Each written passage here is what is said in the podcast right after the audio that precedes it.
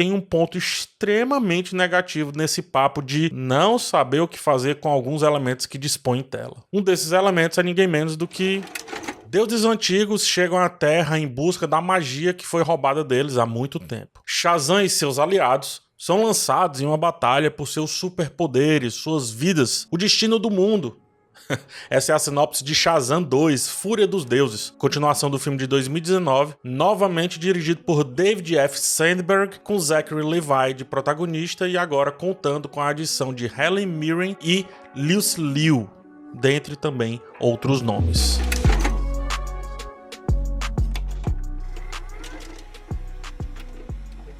Eu gosto do primeiro Shazam. Eu reconheço os problemas que ele tem, principalmente o roteiro simplista. Contudo, o tom de aventura e o carisma do personagem principal, mesmo sendo outra história de origem, né, me cativam e me permitem ficar tranquilo ali por aquela história. Não é uma sensação muito diferente desse segundo filme. Shazam consegue entregar dois filmes bem parecidos e que enfrentam desafios semelhantes. A DC, ela nunca conseguiu fazer seus projetos no cinema darem tão certo depois que a Marvel popularizou a ideia de filmes compartilhados. Ou seja, de 2010 para cá, mais ou menos aí, a essa disputa. Né? A franquia do Nolan não conta porque não faz parte dessa ideia do universo compartilhado e também porque ela inicia um pouco antes disso. Pois bem, de todas essas tentativas e confusões durante essa longa jornada, eu via o primeiro Shazam como um filme à parte que conseguiu ser eficaz dentro da sua proposta. O universo compartilhado, portanto, seria um bônus, ou melhor, ele, o filme, poderia ser um bônus para outros filmes que estejam nesse tal universo compartilhado, dado principalmente o carisma do protagonista e também a leveza que ele traz. Porém, isso nunca aconteceu, fora que o projeto bagunçou de novo e o segundo Shazam fica nesse espaço sem forma definida entre a estrutura montada pelo Zack Snyder e a nova estrutura que está sendo planejada pelo James Gunn. Curiosamente, esse personagem parece muito com o personagem do James Gunn, tem a leveza com que ele gosta de trabalhar. Porém, ele ainda tá nesse entreatos, digamos assim. O coitado, ele se contorce para de alguma maneira aproveitar elementos que ainda não sabemos como a DC, Warner, Discovery utilizará no cinema futuramente. A Mulher Maravilha é um exemplo de como ele se debate como um peixe fora d'água para tentar caber em algo que nem existe. Após todas as cenas pós-créditos, referências durante a história, em tentativas de conferir peso ao filme, é difícil tentar tirá-lo, pelo menos por enquanto, de um certo limbo que ele habita. A história da vez vem falar sobre esses irmãos e irmãs que agora compartilham de um poder, ou seja, de uma conexão super forte, mas ao mesmo tempo não há um alinhamento direto entre eles, porque cada adolescente está em um momento diferente da vida. Um tá na chamada pré-adolescência, o outro na baixa adolescência, o outro na alta adolescência, o outro tá saindo e se tornando um jovem adulto, enfim, cada um tá em um espectro diferente dessa fase completamente maluca. Por si só já é maluca. Imagina juntar vários. E aí o roteiro usa a desconexão dos irmãos como conflito para a história acontecer, para a história correr. As primeiras interações e a primeira grande cena de ação vem servir como um setup para a relação de todos os personagens principais. Billy, ele não consegue alinhar os objetivos de todos, e menos ainda, ele não consegue controlá-los, né? Ou minimamente se fazê-los entender como equipe, porque tanto não tem maturidade, quanto também não tem sabedoria o suficiente, quanto também o papo sobre poder corromper mesmo que não seja necessariamente para algo maléfico, toma conta ali da trama. Ao passo que uma vilania que pode colocar esses poderes a perder é construída, também formula muito bem essa fragilidade da relação entre as diferentes características de cada integrante de um grupo, e mais precisamente desse grupo de heróis e heroínas. Ora, se nem a cidade os vê como uma coisa só, como sendo efetivos de fato, quem dirá eles, que são apenas jovens em corpo de adulto e força sobre-humana?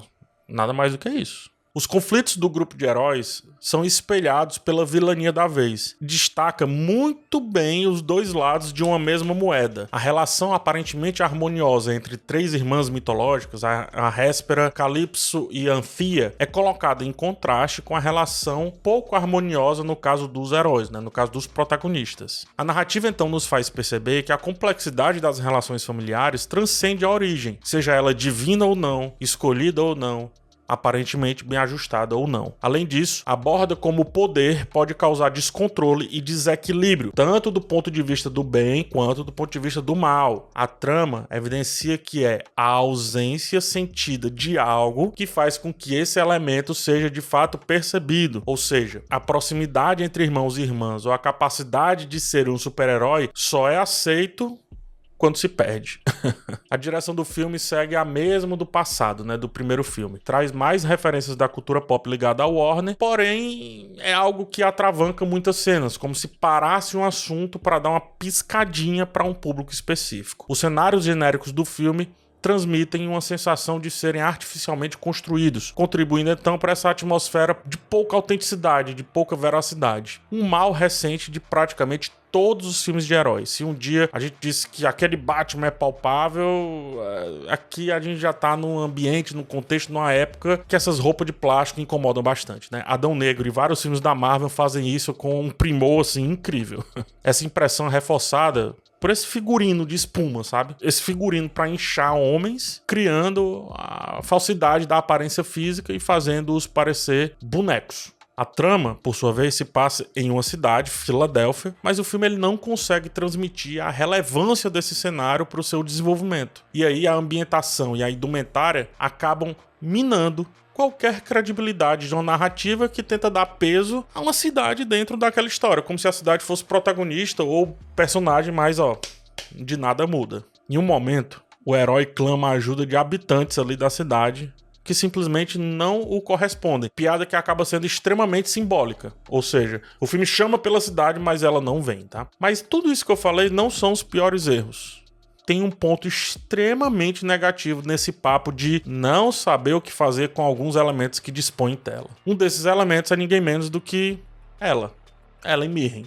Incluir a Ellen Mirren no elenco e restringi-la a uma montagem que não a permite proferir mais do que três frases seguidas e completas é no mínimo triste. A trama fala sobre deidades e do ponto de vista de atuação, Ellen Mirren é uma divindade viva. Limitá-la como se houvesse, sei lá, urgência para que conclua suas falas é loucura, loucura. A intenção, lógico, é utilizá-la para promover uma suposta qualidade do filme antes que de fato ele aconteça. Marketing, em outras palavras. Entretanto, já que ela faz parte do elenco, já que ela tá lá, cara, respeito o que ela pode oferecer, meu Deus do céu. O roteiro em si já não é excepcional, mas se você tira a chance dessa atriz brilhar, Ellen Mirren, aí é melhor considerar qualquer outra atriz para esse papel.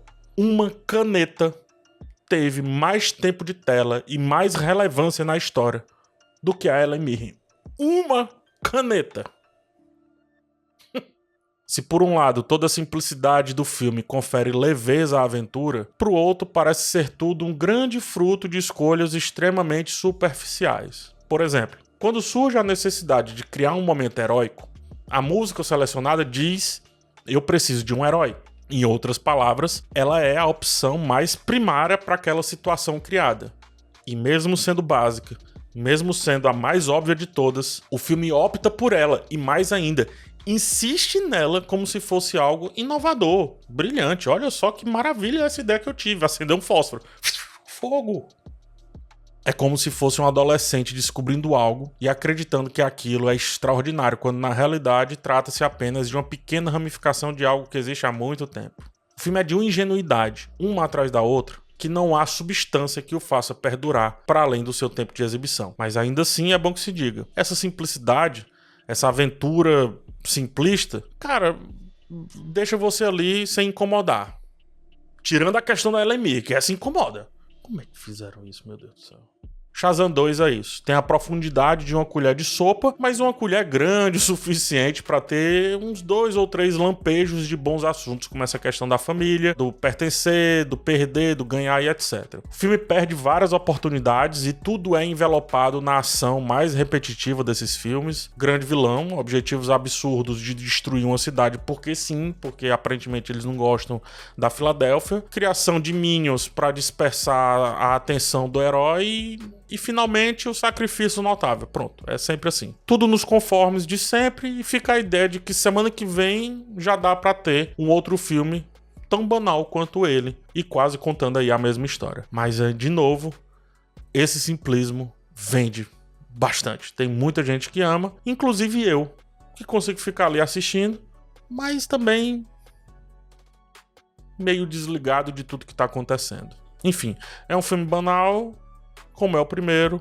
não incomoda, mas também não contribui. É isso, muito obrigado por ter chegado até o final desse vídeo. Peço agora para você se inscrever no canal e deixar um like nesse vídeo. É de graça, mas me ajuda demais. A gente se vê numa próxima oportunidade. Um abraço em vocês e tchau.